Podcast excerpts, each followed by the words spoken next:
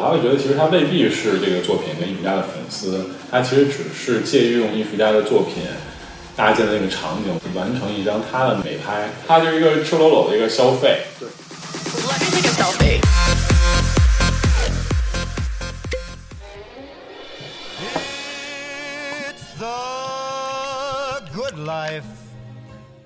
Hello，我是范廷略，这里是新生活电台，由荔枝播客独家制作播出，每周更新两次，欢迎收听订阅。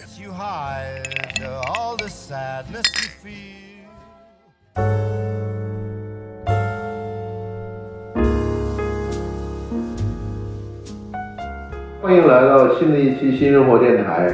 为什么会有艺术？然后为什么现在大家都那么热衷于艺术？我们呢今天请来了艺术家，呃，艺术策展人、艺术青年小泉，这也是认识多年的好朋友。然后他最初呢是在这个艺术学校学习，然后呢后来去了艺术杂志，然后现在呢有在做艺术策展，还有这个艺术本身的一些推广和评论工作。那那个小泉跟大家打个招呼。大家好，大家好，我是王一泉，小泉，很高兴跟 Simon 今天做这档播客的这个讨论谈话。确实是我们也是老朋友了。对，这么多年我也在从北京搬到上海，做了确实不少事儿。Simon 对我的这个。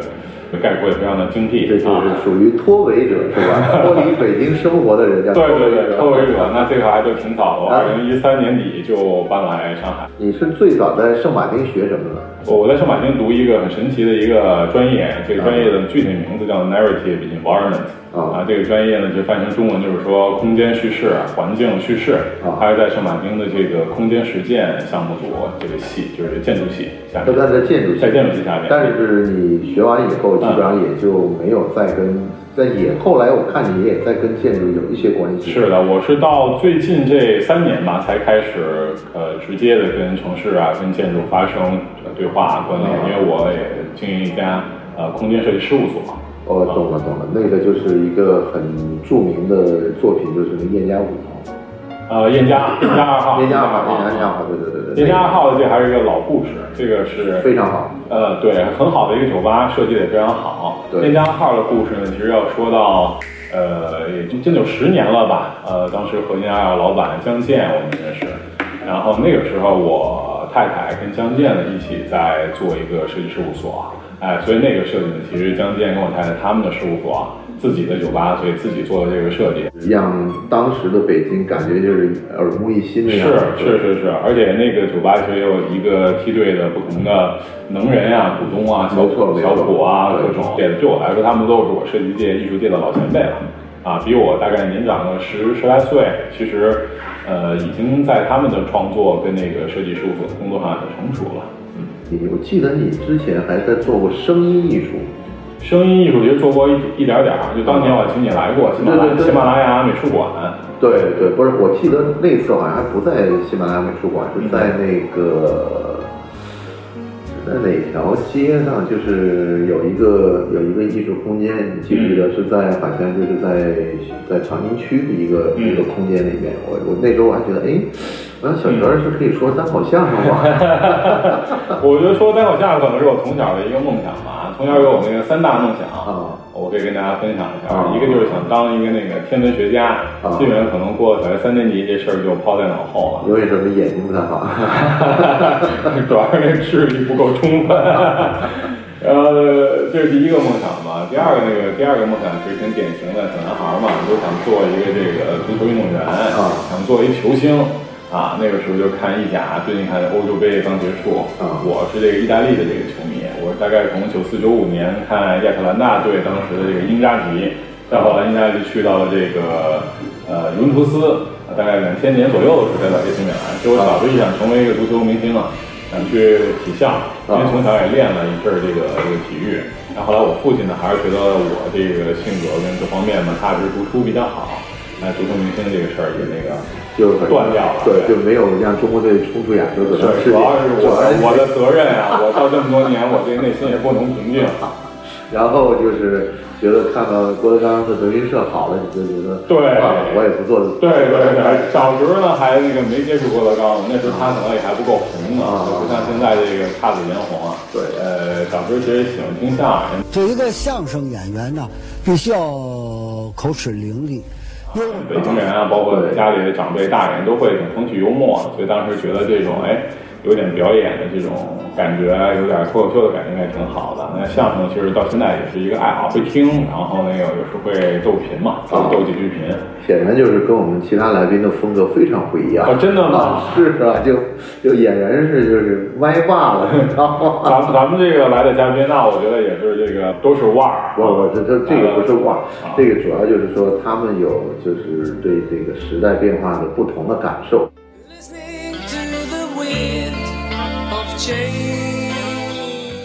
所以我我基本上邀请来聊天的朋友呢，我觉得就是，呃，他有他的特别的一个角度跟立场来感受，就是说互联网变化呀，或者是人的价值观的变化。是，就这种变化呢，你可能你因为在这里头呢，你可能看得不清楚，但是呢，你稍微抽远一点，你再看，你会觉得，哎，他们的看法会特别有意思，而且就是他每一个人。从他们的行业的这种变化，然后来感受这个国家、这个土地或者这个民族的变化，我觉得这个能抬高了。但是，的确这种变化呢，影响了我们可能未来的一些生活，所以我觉得这个是我的一个着眼点。所以我今天请你来呢，我也是觉得。就是你从学艺术开始，然后变成一个艺术工作者，然后呢也在艺术媒体工作，然后后来去做了自己不同的这种方式的展览和讲座。那我就想问你，为什么我们生活中一定要艺术？就其实你刚才前面那段介绍啊，我就觉得那就很有启发。确实是每一个个体吧，咱们在这个时空的变换、国家。跟这个年代的变化中，其实有很多的个人的体悟的。当然我也有，所以呢，说到为什么生活中要有艺术这个事儿啊，其实你猛地一问，我刚才咱不是咱聊我小时候一些小小孩的小男孩的梦想嘛，我就想到了那个我上那个音乐课，我们的那个音乐课在小小学校教学楼里边呢，可能大概四层吧，一个转角的这么一个大的教室，还得下个小台阶。呃，老师坐在这讲台上，他会有一个键盘，他就弹弹音乐嘛。但是黑板上方呢挂着一个标语，写的是“呃，音乐是生活中的一股清泉”，啊，小清小泉，小清泉。对，我现在豆瓣的那个头像架底下就是那个叫清泉啊啊，我觉得挺有意思的。现在从小呢，像个日料的名字啊，是的，奎祖米 啊，奎祖米 Golo 是我的那个日语名，小泉五郎啊，天哪，Golo 桑。刚才说这个音乐是生活中的清泉啊，我觉得其实。这个花花草草、养花、钓鱼，啊，练练太极，然后包括街舞、轮滑，然后画油画、摄影，我觉得这些其实都是艺术的不同的形式。其实生活的不同的趣味，不同的趣味，它跟生活联联系，我觉得非常紧密。然后呢，其实我觉得艺术呢跟生活就一直都是在一起的，没有特别明显的这种分割，只是我们。在日常生活中啊，或者说城市生活中，工作压力下，呃，一些欲望的这个笼罩下，我们其实失去了很多认知和敏感性，对很多的呃美学形式啊，这种艺术形式的感知力变弱了、变淡了，所以我们才会觉得，哎，这这个是艺术吗？或者说，哎，这个我生活中有艺术吗？其实我觉得肯定是有的，我觉得是这样。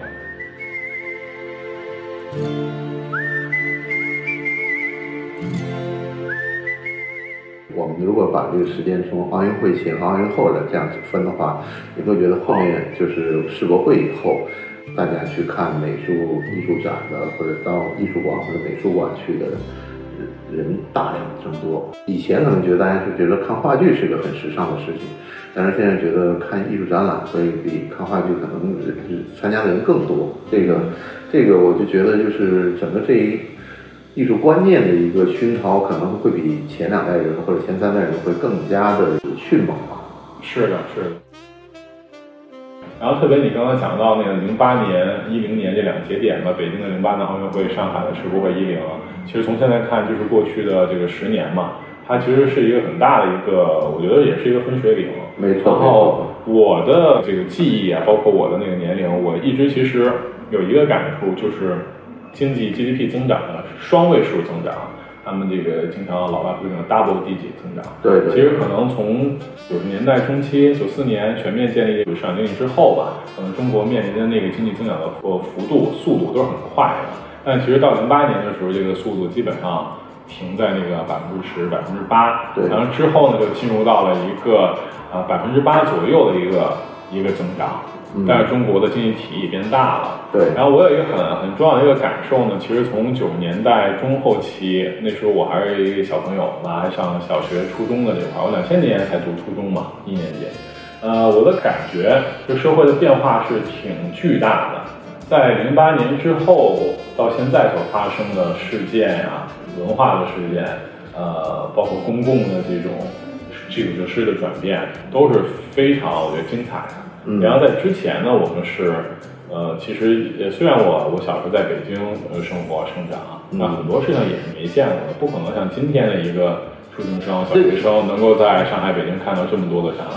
这是一个我觉得是一个资讯爆炸的一个概念，特别爆炸。对对。而且那个互联网，刚才也提到了这个互联网的这个早期啊。我是大概一九九八年首次接入互联网吧，大概九九年我妈妈给我买了一台那个 PC，我自己的这个电脑可以上网。那时候上的就是什么幺六三、搜狐、新浪，还有一个 FM 三六五、谢霆锋代言、天南人，很早的一个时代了。感觉那个时候的互联网的那个沟通跟今天是完全不一样的，完全完全不一样。那个时候的一种感觉。可能是比较精英化吧，因为它还没有真正普及到就是普通老百姓。呃，我一直说的一个节点，实际上是二零零七年一月九号，这个节点呢，就我说我在节目说了好多次，这个节点就是苹果手机出来。And we are calling it iPhone. I guess I took a good selfie. Selfie. Selfie. 你苹果手机出来以后，你会发现移动互联网的这个发展，就把这个资讯啊，还有就是说分享这个，特别是分享这个功能，这个功能特别重要。而且你可以看到现在的各种这种艺展，你如果没有分享，大家会觉得这个展览办得很失败。就一定是你，尽管你也不太喜欢那么多网红都要还停留在就是都要跟作品合合影的这个阶段，就是实际上我认为一个成熟的观众应该是他能够欣赏这个作品，而不是说我这跟这作品合张影，就是每次我碰那种合影的时候，就是你始终你还摆脱不了一个粉丝的状态。当你作为粉丝的时候，坦率的讲，你还没有办法平视或者是俯视这个作品。是的，那就说明你跟这个作品之间呢，还是一个仰慕的状态。但仰慕的时候，你说明你还见的山不够多。是，对，对对。其实他跟作品之间没有产生一个平等的一个对话的关系没错，机制。没错。而且其实刚才你讲说成为粉丝，我觉得有的时候，其实我我自己个人啊，在这个当代领域中从事工作，我有时候看到。这些照片的时候，我还会觉得，其实他未必是这个作品跟艺术家的粉丝，他其实只是借于用艺术家的作品搭建的那个场景，完成一张他的美拍，他的一张美照。这个时候呢，他都谈不上是粉丝跟 follower，他其实。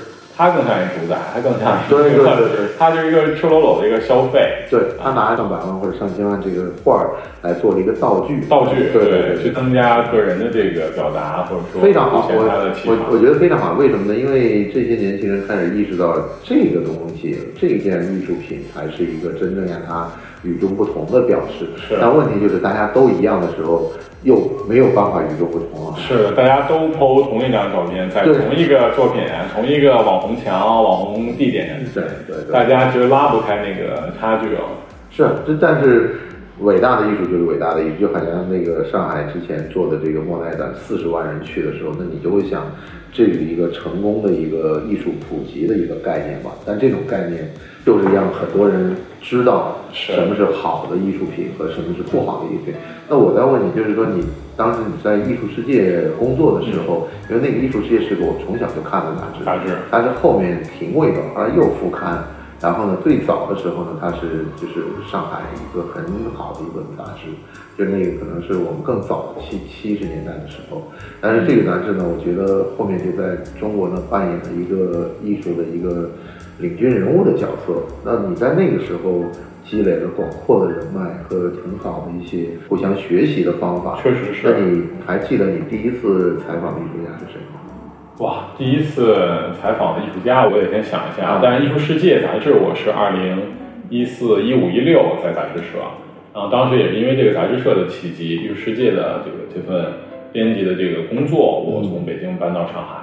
啊啊！然后我至今呢也非常感恩我在艺术世界受的工作的这段时光，对我的同事们，我的主编龚燕女士，我的同事们，呃，还有在上海接触到了广阔的中国的艺术家、国际的艺术家，其实是一个非常开眼的这么一个状态，同时是一个呃，当然了，如果说那个学习啊，跟老师的这个教学相长，那我觉得对于这个编辑，其实你去写作、去梳理，同时去倾听。然后去观察，这是非常好的一个时光。其实我可能在艺术世界杂志的工作，相当于读了一个 PhD，不过分都可以这样说，其实是是因为你要如果在一个艺术杂志做编辑，那你肯定要见过很多的艺术家，你才能去有资格说做编辑给读者推广一个概念和观点。因为在那个之前，我还在北京工作大概十五个月吧，就是给美国的一个艺术媒体。它是一个网站的在线媒体，叫 Art Info，啊，是呃，现在可能已经不再活跃了，但当年可能零八零最好的好像是是对整个北美跟全世界最好的一个艺术的他们也，我记得他们也曾经谈过想在中国落地，后来后来也没有就不不无疾而终了。是的，但是你记不记得那一段时间里面有一个讲法，就是艺术家都。住在北京，在北京创作，但他们的交易都在上海。是的，是的，这个这个现象特别明显。我其实还在我的杂志时期的工作的文章中也写到过这点，所以我提出一个观点，叫假装在北京，就是 这些人呢是在北京，但住在比如顺义，然后离机场很近，他们个人的出行也顺着首都机场就飞走了，到了东京、纽约、巴黎。然后他们的作品其实也可以通过那个空港免税港，然后来去到全世界，或者来到上海做这个交易。其实当时呢，呃，艺术家们住在北京，从事创作的工作。然后呢，北京提供了非常好的空间，非常好的知识分子的交往，一直很有文脉的一个古都。但是呢，北京的艺术家跟北京的市民之间的关系啊，我总认为是断裂的啊。因为可能几代艺术家都与北京的城市的市民没有太多的深入交往。市民会住在城市的这个二环内的核心区啊，或者说传统的二三三环四环这五环这些呃经典的这个住宅的这些区域，而艺术家总是在一个边缘、一个落魄的社区中。图这个房子便宜，比如说九十年代、八十年代末东村啊，可能现在东风桥一带吧。啊，然后现在包括黑桥，包括宋庄，对，包括这个嗯草场地，其实都是一些边缘地带。等于是公社了已经。对对，艺术家其实还有自己的这个圈层，也住在村里，也并不跟村里的居民有深入的打交道。住在北京是不是也是因为？北京整体的文化气氛比全国任何城市都要好。是的，是的，我觉得当时肯定是这样的。对，呃，我还记得我在歌德学院写过一篇文章，就讨论北京、上海的这个动量关系啊。我我的观点就是假装在北京，我是觉得其实北京呢，人们对北京、上海都有一种刻板印象，对北京就觉得北京是古都、文化之都啊，艺术的中心。但这种印象呢，其实在我们说零八年、一零年之后看。这个关系已经发生变化了。上海跟香港的这个崛起，特别是上海。对。然后呢，对于上海呢人们也有一种刻板印象，认为这上海是重商文化，然后海派，然后商业发达，艺术不行，或者说这个在艺术上面不一定有建树。但我的观点其实是相反的，因为我们去回顾全世界最重要的艺术中心，往往都是商业和经济特别发达的地方。没错没错。你像纽约，像巴黎，为什么能从巴黎到纽约？是因为纽约成为了战后。最重要的这个经济的中心，没错，对吧？然后巴黎它代表着整个法兰西所有的经济跟交易的核心点，不光是从二十世纪，它在前几个世纪都是这样的。但实际上你可以看到，像纽约跟伦敦，实际上后来扮演的角色越来越吃重，主要的问题实际上还是金融的力量。金融的力量，对对对，国际交往跟国际的这个文化思想、金融的集散地。我觉得这样的地方会催生出特别好的艺术。但很有意思的是，好像广州跟深圳并没有在这一波的浪潮里冒出来，反而是香港去继续扮演它在金融城市的功能。是，即便是在这几年的这个变化之中，香港的交易和上海的交易也依旧是在全球很受重视。是的，是的，从这个对从。纯粹的金融或从那个艺术领域的这个艺术市场的交易，上海跟香港都是非常重要。这个实际上是跟我的另外一个观点比较契合。就我以前一直跟别人讨论这个米其林出现的城市的这种血缘关系，实际上坦率的讲，都是跟金融在后面做驱动力有关的。但凡是金融城市。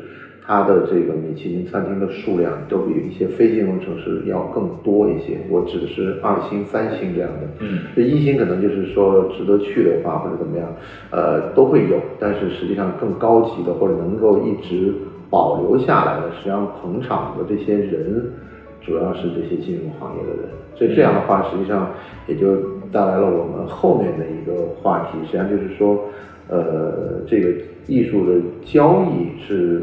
怎么样推动这个艺术的发展？大家现在好多时候对这种艺术交易都觉得好像嗤之以鼻，怎么觉得这个艺术家应该是必须是清贫，必须怎么样？这个我觉得是扯淡的事情。而且就是说，比如从达利，比如从安迪沃克这些人出来以后，我觉得就把这个中国传统的一个概念就给颠覆了。有一段时间，那个圆明园村的那个艺术家，后来因为。早期的这个画的收藏，后来有一段时间，我是听餐厅的老板在说，嗯，现在在吃鲍鱼的全是艺术家，那说明艺术家富了起来。啊，对对对，但那可能那一段时间就是集中在这个奥运会前后的开始，那段时间的这个收藏开始热起来了嘛。然后我就想说，就是艺术交易是怎么样去改变这个艺术的面貌的？嗯。其实我个人与这个艺术市场的关系比较微妙。我我一直打比方，我把那个艺术市场当做一个跟当做与我吧，就是彼此暗恋的一个对象吧。就谁也没跟谁正式谈起来，但是谁也那个绕不开谁。那这么多年的也没在一块儿。同居生活，那就 那就基本上是这样的一种，但实际上你是动态关系，一直想染指艺术市场。我当然想了，对。因为如果我作为一位艺术家的话，其实我也没有卖出过我自己的作品啊。那我觉得这个呢是一个很很微妙、很有趣的一个现象。当然了，可能我的那个作品的这个，如果说作品作品嘛，可能我那个品，它的物质化的呈现，或者说它的那个品相。未必是这个时代的艺术市场中所去追捧的，因为因为我基本不画画啊啊，那我都做很多的表演，做很多的行为的这些作品，其实很难被收藏。然后另外呢，这些脉络也很难以呃特别固定的方式、物理的方式把它梳理起来，可供。被大家摆在地图上啊，摆在这个这个哪里？就是因为这个问题吧。然后另外，我因为与市场的这种比较纠结的这种关系，其实我很喜欢去看待这个市场。嗯，我总是对呃艺术市场中发生的这些风云啊、拍卖的这个大的金额，其实我并不是特别感冒。呃，我比较关心的其实是在这个画廊的这个一级市场中。呃，艺术家真实的能够把他的作品卖给谁？谁是这些艺术家们？谁接谁接盘？对，谁是亲身去购买、收藏、保护中国的呃艺术家们的那群人？我觉得这个人群是谁？他们年龄层层级是怎么样的？他们到今天来讲还是老外为主吗？他们现在是八零后吗？他们是五零后吗？然后他们的品味是还在买画吗？不买装置吗？他们喜不喜欢录像？然后呢？其实这些问题呢，对于每一个在上海、北京从事画廊行业的画廊老板、画廊主，我觉得他们其实会有更好的、更详实的数据。然后从我作为一个艺术工作者的角度呢，我是其实喜欢去观察、观察这个。有的时候很多人给的这个数据或者说说法，比如说这个博览会交易很棒啊，就是都卖了，我其实是半信半疑的。呃，我之前看过另外一个艺评人写的，他讲的这个艺博会的这个概念呢，这种实际上你想就是跟传统的任何一种商品的交易都是一样一样的，对。但是对于这个画廊来讲，对他的概念就是说，他要付场地的租金啊，还有这些装饰的费用，包括保险的费用，他这些费用他必须。要把这个交易完成。如果他他没有完成交易的话，是那恐怕就是一个他得就如果老老没交易，他可能就不来了。他是这种，他有这种想法。是的，是的，其实蛮现实的。其实对于画廊是这样，对艺术家亦然了。那艺术家呃努力的创作，来激发灵感，消耗他的荷尔蒙，然后转化他的知识跟认知变成作品。但是不一定市场就会大家认可它啊，购买它。那这个时候艺术家何以去维持他的生计，其实是非常难的一件事儿。呃，我觉得这点其实是很多时候像当代艺术的一块遮羞布吧，其实很难去谈论和展开这个部分啊。那你觉得影响这个的话，比如像你也做过艺评人，那这种艺评人的权利，它恐怕是一个，我觉得是市场赋予的呢，还是受众赋予的，还是怎么样？我觉得艺评人的权利，从我个人的角度来讲的话，我觉得它更大的，当然我觉得市场和受众会有啊，但我觉得可能更大的还是它存在于艺术这个生态内部的一种权利关系，就是一个，比如说是一种。三角形的关系，艺术家、评论人跟买家或者跟画廊这个之间的这个几方的角力吧。那其实评论人发挥的很大的一部分工作，我觉得在今天或者说在过去的二十年来吧，远的咱不说，啊，我觉得更多是起到一个传递跟传播，它成为了一个散播者的这样的一个角色。其实通过评论人的写作语言，把艺术作品的。来龙去脉，某一个艺术家的来龙去脉传递给大家看，但是这个受众，这个大家很可能就是艺术圈层的这些朋友们，嗯，画廊老板啊、画廊的工作人员、策展人、藏家、同行艺术家、藏家还有，其他的评论员、其他媒体，其实在这个圈层中。是它真正有效的吧？它没有扮演一个普及教育的角色。对，我一直很迟疑，就是这个艺术评论人没有承担到一个普及教育的一个角色，需要吗？公公共教育的角色不够，我觉得我觉得非常需要。然后从我自己的角度来说，我呢，案例来说，我自己就在写作上就经常写一些比较直白的语言，写一些短句，然后呢，尽可能的描述的我称之为准确，就把这个作品的。呃，关键的信息和我们观看它的那种感受，准确的描述出来。而其实更扩散的东西，让大家去想。这个方式呢，是不断的去介绍艺术家们。我很希望能够通过写作，呃，通过评论，让更多人知晓。所以呢，刚刚说到艺术世界，我其实觉得像艺术世界这样的老牌杂志，在，呃，它在一八年底还是一九年底关，一八年底关掉了吧？其实，在今天面临很大问题，就是你无法出圈儿。就刚刚我说的这个艺术圈的这个受众层面已经在了，但是其实脱离这个层面，没有真正有人看到过你的文章。我觉得这个是呃很别扭、很尴尬的一个点，它的这个公共性根本很难起到。就比如说我在 U P 业工作，那个时候刚开始有微信，其实我们微信的点击率也不高。然后每期杂志呢，就算刊例上面写的三万本，那我一期杂志最多也会被三万人看到。在这个纸质媒体都示威的这个阶段，很可能没有三万人看到这本杂志。呃，基我跟你讲，基本上是没有。所以就是这么多年我的写作去了哪儿？这个是我我觉得这个很有趣的一个这个是你的，我觉得是一个积累的问题吧。就是我觉得你个人的积累，实际上现在已经看到这个作用。我总是有一种感觉，就是说你在这种自媒体行业的这种热闹是一个很短暂的。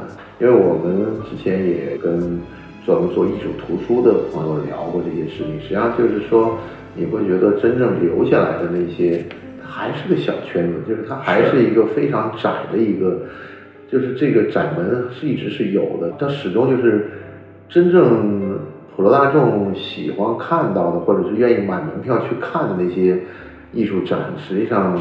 跟现代的艺术家实际上没什么太大关系的，嗯，但是他们影响的呢是对于更多的普通人对美的一个感受，实际上就是跟收藏是两回事儿。而现在呢，基本上都是好像，哎，我今儿我也买一画，明天我也买一作品什么的，就这个呢可能成为一种时尚，或者甚至说可能是一个理财的工具，或者是怎么样。但是我总觉得就是说。始终，艺术还是一个小圈子，就好像比如说，你去跟唱歌剧的，或者是比如说做导演的事情，他当然电影可能是另外一个概念，但这种纯艺术的东西，它似乎不是特别考虑到这个普通人的感受。嗯，我觉得就是这就是艺术家实际上很宝贵的地方，他要把他自己的东西宣泄出来，然后他去扭转大众的一些想法，但这个想法可能。真是要到若干年之后，大家才觉得啊，这个人太棒了，嗯，你明白吗？就是说，这实际上当下的时候大家看不懂，但是没关系，就看不懂你看不懂，但有人看懂了，有人看懂以后，他就先把你这个作品他收下来了，收下来以后，你看着现在好像是捡漏一样的，就捡了一个漏，说，哎，这这多少年前啊，真是把多少年前那时间扔给你，你在那个时候，你愿意花一万美元买张小刚的作品吗？